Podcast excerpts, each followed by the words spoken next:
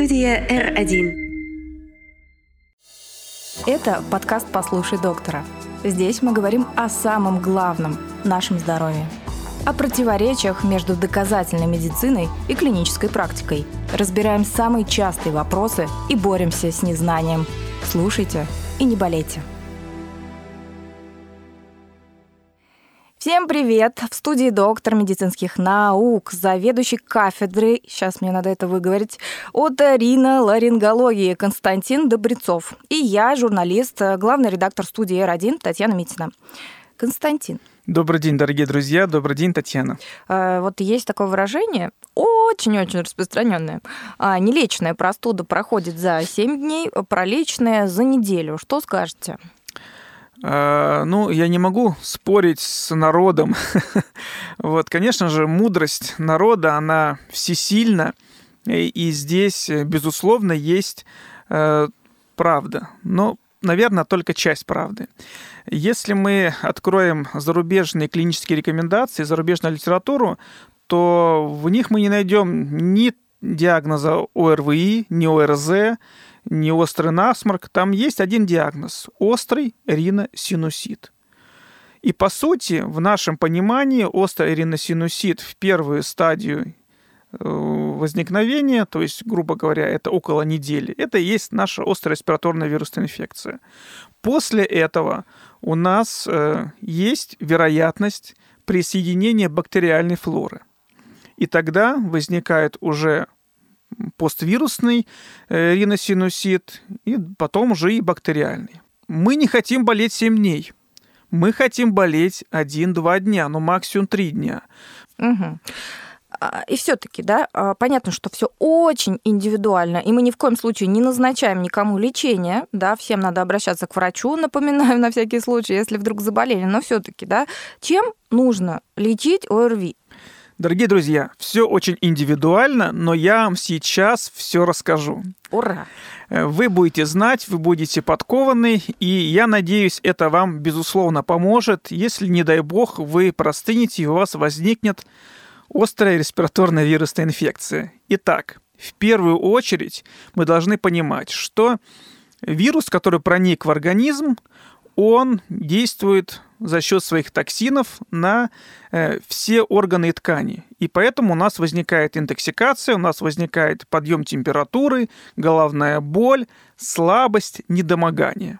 Что с этим делать? Э, согласно клиническим рекомендациям, безусловно, мы можем и должны применять противовирусные препараты, но они не всегда работают. Э, точнее, они работают только в том случае, если мы подхватили вирусную инфекцию буквально в продормальном периоде в течение нескольких часов до суток. Это бывает крайне редко, и зачастую мы пропускаем этот момент. В последующем, когда уже токсины э, вольготно чувствуют себя у нас в кровотоке, в организме, противовирусная терапия малоэффективна. Поэтому, если вы поймали ее, что называется, за голову, а не за хвост, то э, начинайте противовирусные препараты. Но э, вернемся к тому, что у нас уже вирусная инфекция, у нас уже насморк, у нас уже э, температура, у нас уже интоксикация. Как же в первую очередь избавиться от этих токсинов? Здесь на первом месте выступает самый простой и, наверное, известный способ. Дайте я угадаю. Подождите. Выпить миллион литров воды. Здесь, ну, важно, конечно, не миллион, потому что чрезмерная нагрузка э, воды, она несет определенные негативные последствия на почки, э, но вы абсолютно правильно говорите, это питье. Ведь это же не просто вода, ведь если говорить медицинским научным языком, это способ экстракорпоральной детоксикации. Причем даже два способа. Первый способ называется метод разведения. Представим, что у нас э, вот один токсин находится в стакане воды, и его действие, оно одно. Если у нас этот один токсин находится в ведре воды, то у нас, по сути, его действие будет в несколько раз меньше. То же самое, чем больше у нас объем циркулирующей крови, чем больше у нас жидкости в организме, тем э, токсичность вирусов и их продуктов жизнедеятельности, она меньше. Поэтому метод разведения – это абсолютно доказанный клиническими рекомендациями и исследованиями эффективный способ уменьшения интоксикации организма. Пьем жидкости около 2,5-3 литров для взрослого человека, и тогда у нас интоксикация уменьшается. И второй сразу же метод – форсированный диурез. Чем больше у нас объема циркулирующей крови, увеличивается нагрузка на почки, у нас ускоряется фильтрация, мы выводим жидкость вместе с токсинами из организма. То есть мы пьем и ходим в туалет. И это действительно работает. Не надо этим пренебрегать. Обязательно имейте в виду, что я не говорю про чай, я не говорю про суп, я не говорю про компот. Это не совсем правильно, потому что э, когда э, мы пьем воду, вода вся всасывается в организм. Когда мы э, едим жидкую пищу, либо э, пьем жидкость, которая содержит в себе различные углеводы, жиры, то это в большей степени уже работа кишечника, и в меньшей степени у нас попадает жидкость в организм. Но, тем не менее, конечно, безусловно, попадает и влага, но лучше пить обычную воду, не менее двух с половиной трех литров в сутки. Угу. А мне вот еще как-то говорили кислое питье. Это неправда? Э, здесь речь в первую очередь идет о восстановлении кислотно-щелочного баланса. Э, наверное, кислотный баланс, он подавляет активность вирусов и бактерий, но, опять же, мы не знаем наш изначальный кислотно-щелочной баланс для того, чтобы нам здесь э, дискутировать чтобы не попасть в просак, чтобы не навредить, пейте обычную воду. Температура, которая у нас всегда возникает при острой респираторной вирусной инфекции, это реакция организма. И если у нас возникает температура 37,5, 37,8, и при этом мы э, чувствуем себя неплохо, не снижайте ее, не торопитесь уменьшать температуру. Чем больше температура, тем тяжелее не только вам, но и вирусам, и бактериям, которые находятся в организме. Э, и, безусловно, это для них э, большая беда. Поэтому мы снижаем температуру только в том случае, если она действительно ну, большая, свыше 39 градусов или 39, либо если она бывает у нас не очень большая, а субфибрильная, и вызывает болевые ощущения, головные боли, выраженную слабость, такое тоже встречается. Здесь тоже, наверное, терпеть не стоит – выпиваем жаропонижающие, антипиретики, э, и тогда температура у нас уходит, и мы чувствуем себя намного легче. Вот это что касается системных э, препаратов, что касается системной терапии. Все остальное у нас должно быть симптоматическое. Если у нас э, заложило нос, а как правило нос у нас закладывает, потому что острая респираторная вирусная инфекция проникает в полость носа, возникает отек, заложенность носа, целесообразно использовать сосудосуживающие капли. Но мы всегда все помним о том, что длительность приема этих капель должна быть не больше одной недели. Один-два раза в день 3-5 дней будет достаточно для того, чтобы облегчить состояние и для того, чтобы улучшить доступ э, препаратов, которые мы также можем использовать для местной терапии. Ну и в целом качество жизни у нас улучшится, когда у нас нос дышит хорошо. Промыванием носа мы убираем дополнительные вирусы и бактерии. И если у нас, вот переходим теперь уже к постилкам, заболело горло, здесь тоже целесообразно использовать различные препараты. Местного, э, что называется, толка. Лучше использовать не постилки, и не растворы, а лучше использовать спреи. Потому что и постилки, и растворы все-таки орошают полость рта и частично слизистую оболочку глотку, глотки.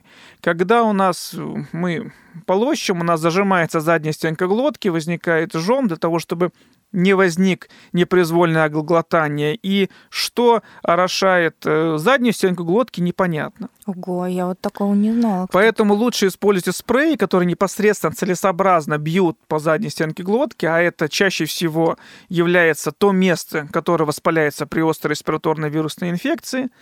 Для этого у нас большое количество антисептиков, противовоспалительных спреев, поэтому все они эффективны и все они э, достаточно хорошо облегчают общее состояние. Вот если на фоне такой терапии в течение двух-трех дней у вас наступает улучшение, значит все отлично, значит, э, организм поборол вирусную инфекцию, и даже, возможно, и к врачу обращаться не стоит.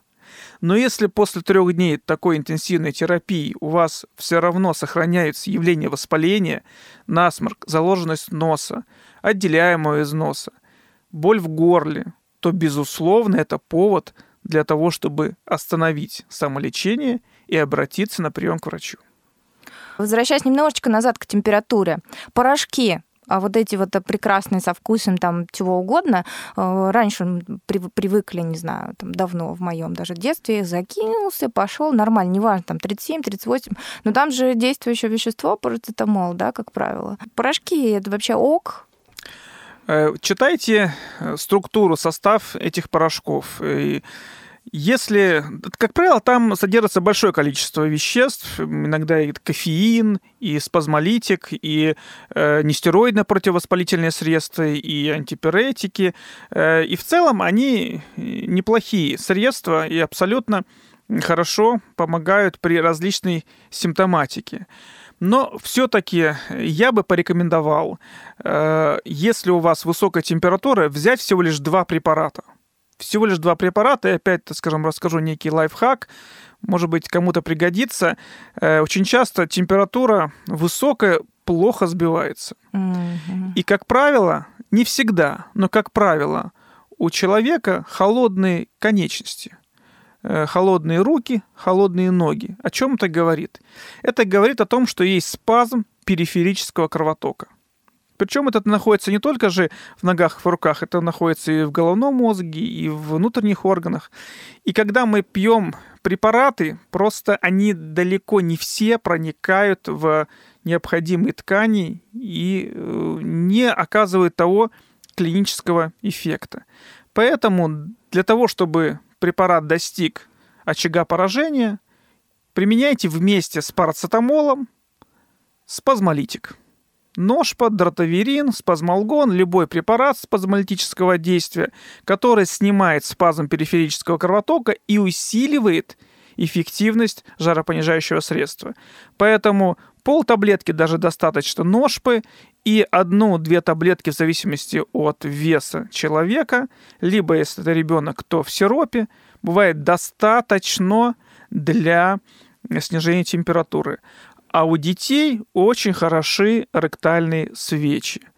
Когда особенно выражен рвотный рефлекс, и все, что мы даем, выходит наружу, не стесняйтесь использовать ректальные свечи того же парацетамола возрастной дозировки очень хорошо, быстро всасывается и дает хороший результат. А поэтому у укола от температуры так быстро и хорошо работает, потому что там смесь, да, препаратов? Конечно, конечно, безусловно. Но в целом э, все внутривенные, внутримышечные препараты проникают сразу в кровоток и имеют э, хороший клинический результат. Но, как меня учили еще, я заканчивал педиатрический факультет, и я по диплому врач-педиатр, без инъекционное детство. Не надо колоть детей, и если уж надо, это прям в исключительных случаях. Старайтесь максимально избегать уколов. Э, это плохо, это вредно, это страшно для ребенка. Существует большое количество препаратов, которые можно и нужно употреблять э, перорально либо ректально. Ой, Константин, очень жаль, что я встретила вас так поздно. Мне кажется, я бы сделала себе такую татуировку, если бы у меня были татуировки без инъекционное детство, потому что сколько всего вкололи моего сына, это просто какой-то кошмар. Хорошо, дальше. Витамин С при простуде. Э, хороший очень вопрос. Э, в целом, да, но э, есть разные результаты, разные исследования. Некоторые исследования говорят о том, что кроме окрашивания мочи витамин С ничего не дает, но большое количество исследований подтверждают работу витамина С, аскорбиновой кислоты на сосуды, на э, работу тканей. Э, и в целом, э, безусловно, витамин С, конечно, нам помогает, но не стоит, как и на другие вирусы. Я очень люблю, например, витамин D, цинк тот же. Это только вспомогательная терапия. Если у нас правильная терапия основная, то э, витаминотерапия, она помогает восстановить организм от инфекций э, и вылечить заболевание. Одним витамином С, конечно же, мы не э, избавимся от вирусной или бактериальной инфекции. Этот подкаст сделан на студии R1. У нас есть телеграм-канал, который так и называется «Студия R1». Подписывайтесь и слушайте доктора. Пока! Это подкаст «Послушай доктора». Здесь мы говорим о самом главном – нашем здоровье. О противоречиях между доказательной медициной и клинической практикой. Разбираем самые частые вопросы и боремся с незнанием. Слушайте и не болейте. Студия R1.